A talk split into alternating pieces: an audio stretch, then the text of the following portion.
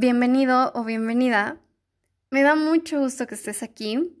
Soñar para Vivir es un proyecto personal en el que quiero conocerte y compartir contigo un poco de lo que vivimos el día a día y sobre todo comprender que no somos los únicos que deseamos comernos el mundo y que hoy vamos a compartir las ganas de soñar para vivir. En este primer episodio quiero sobre todo que comprendas el origen de esta idea tan loca y que es eh, una realidad, es algo que sueñas y lo estás viviendo, ¿no? Eso sí, increíble. ¿Qué pasa cuando terminas la universidad? Es una locura. Yo creo que estamos llenos de incertidumbre, em, sobre todo de expectativa de la gente, ¿no? Y que muchas veces tenemos esa carga emocional de qué tengo que hacer, ya terminé la universidad, eh, pues yo creo que mis papás están esperando que haga algo de mi vida, ¿no? Y quiero compartirte un poco esta parte porque sé que me estás escuchando y posiblemente tengamos la misma edad o estemos como en ese canal, porque sé que a muchos les está pasando y hoy quiero apoyarte y quiero compartirte que no eres la única persona que está pasando como una transición difícil y que esta pandemia nos ha tenido como en la incertidumbre de qué va a pasar y sobre todo la oportunidad de salir, em, el miedo de contagios, sobre todo que el tiempo se pasó muy rápido, se está pasando muy rápido y que tal vez te encuentres como yo, en duda, en duda de qué voy a hacer. Afortunadamente yo tengo un proyecto personal que me ha dado pues todo, me ha dado la oportunidad de seguir estudiando, me ha dado la oportunidad de, de salir, de conocer, de comprar, de mantenerme económicamente. Y sobre todo he analizado bastante la importancia de no cargarle a tus sueños más amados el hecho de que te tengan que mantener económicamente. Yo trabajo en una florería, es mía, claramente, pero para mí es como ir a jugar fútbol, ir con mis amigas, em, ir a nadar. El ir a la florería es más que nada como estar haciendo lo que más amo y al mismo tiempo estar generando dinero.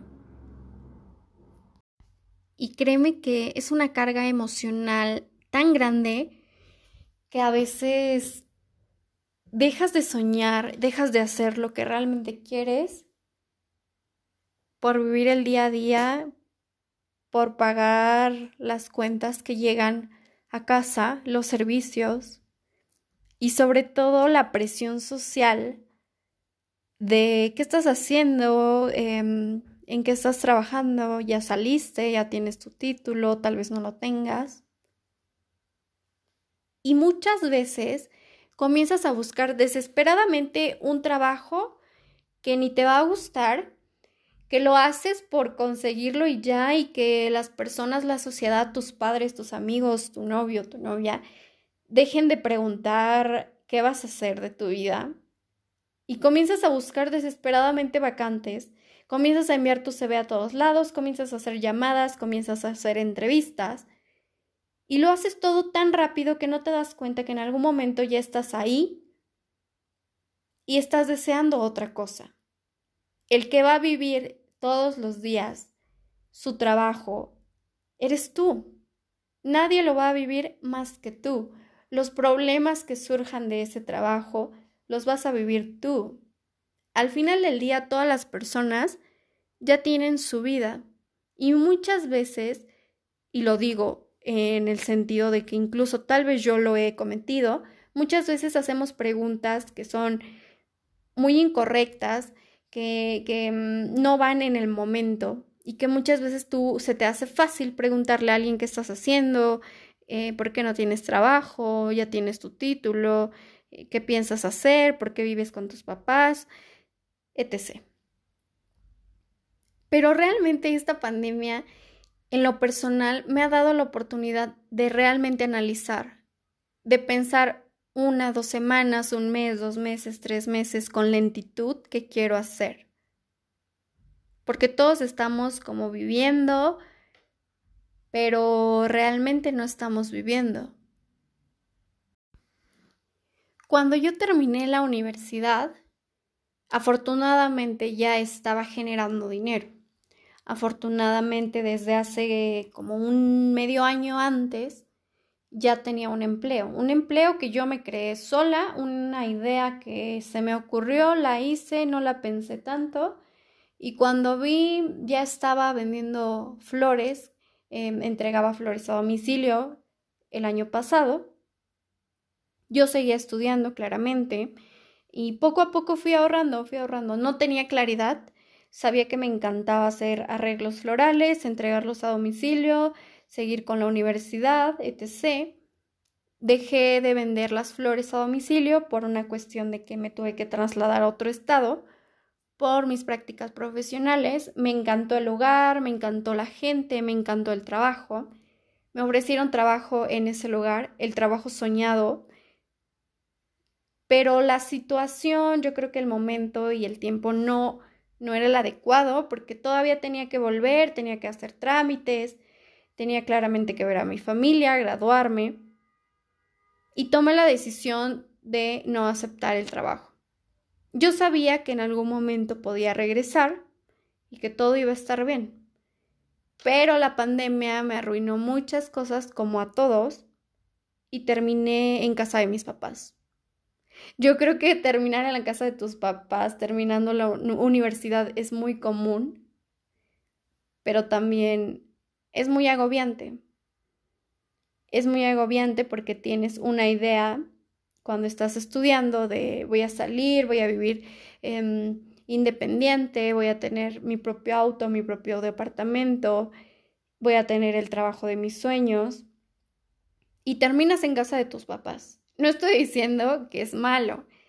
Realmente si lo piensas y lo transformas, es una gran ventaja y también es una buena herramienta para em, como fortalecer tus valores, em, disfrutar de tu familia, porque tú no sabes si mañana vas a estar en Roma o vas a dejar de ver a tu familia.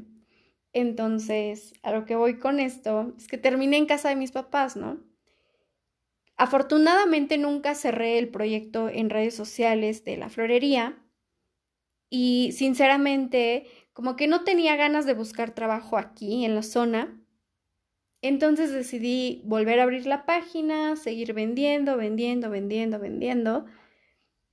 Amo las flores. Te podría decir que es mi sueño y que yo siempre me planteé la idea que cuando después de trabajar muchos años para otra empresa, para otras personas, ahorraría lo suficiente para poder tener mi propio establecimiento, mi propio trabajo, mi, mi empresa, ¿no? No sé qué pasó, comencé a vender, a vender, a vender. Ahorré lo suficiente que realmente no me creía la idea de que ya estaba buscando un establecimiento para abrir la tienda en físico. A lo que voy con todo esto es que muchas veces se nos cierran muchas puertas, pero se abre la puerta que siempre hemos querido. Analizando todo con mis amigos, con, con mi novio, con mi familia, yo siempre quise abrir la florería, pero no me imaginé que la iba a abrir en este año y no me imaginé que en este año iba a ser un éxito y que iba a tener un buen resultado y una buena respuesta de la gente. Y ahí estoy. Estoy en la florería, estoy 24/7 eh, en mi proyecto y se me fue de las manos, se me fue de las manos la parte del trabajo anterior, se me fue de las manos como esa parte de tener libertad de decidir si te vas, si no te vas, si estudias otra nueva carrera. Se me fue de las manos el tiempo. Y ahora me siento con mucha responsabilidad, claramente por mi negocio, por pagar los servicios, pero que todo se ha dado de una forma tan tranquila y tan linda, porque claramente amo mi trabajo. Para mí ir a trabajar no es nada tedioso, no es pesado, puedo estar ahí dos días, como un 10 de mayo, que es una locura, y no me pesa, a pesar de que claramente es un trabajo muy difícil. Pero a lo que voy con todo esto es que nunca forcé a mi sueño más grande a que tenía que pagarlo todo. Y yo cuando abrí mi negocio y mi proyecto al 100%, yo me dije a mí misma, si en algún momento esto no funciona, no lo voy a cerrar, voy a ver y buscar la manera de mantenerlo abierto, voy a buscar un segundo empleo, un tercer empleo, voy a, voy a buscar la manera de, de generar dinero de otros lados y no condicionar a mi sueño más grande a que tiene que pagarlo todo. Muchas veces, eh, no sé, quieres ser cantante y te frustras porque de cantante no estás generando el dinero suficiente para sobrevivir, para, para pagar tus cuentas. Es algo muy eh, complejo de entender y que en algún momento te lo voy a explicar poco a poco desde mi punto de vista que cargarle a tus sueños la parte económica es el peor de los errores. Este podcast de Soñar para Vivir es más que nada que entiendas que tus sueños no están condicionados a que mantengan tu vida. ¿Por qué? Porque eso te va a llevar a la frustración. Y en algún momento lo vamos a entender poco a poco si sigues escuchándome. Espero que sea así. Y bueno, Espero que escuches el segundo podcast, será algo muy interesante y te voy a explicar a qué me refiero con no condicionar tus sueños a una parte económica.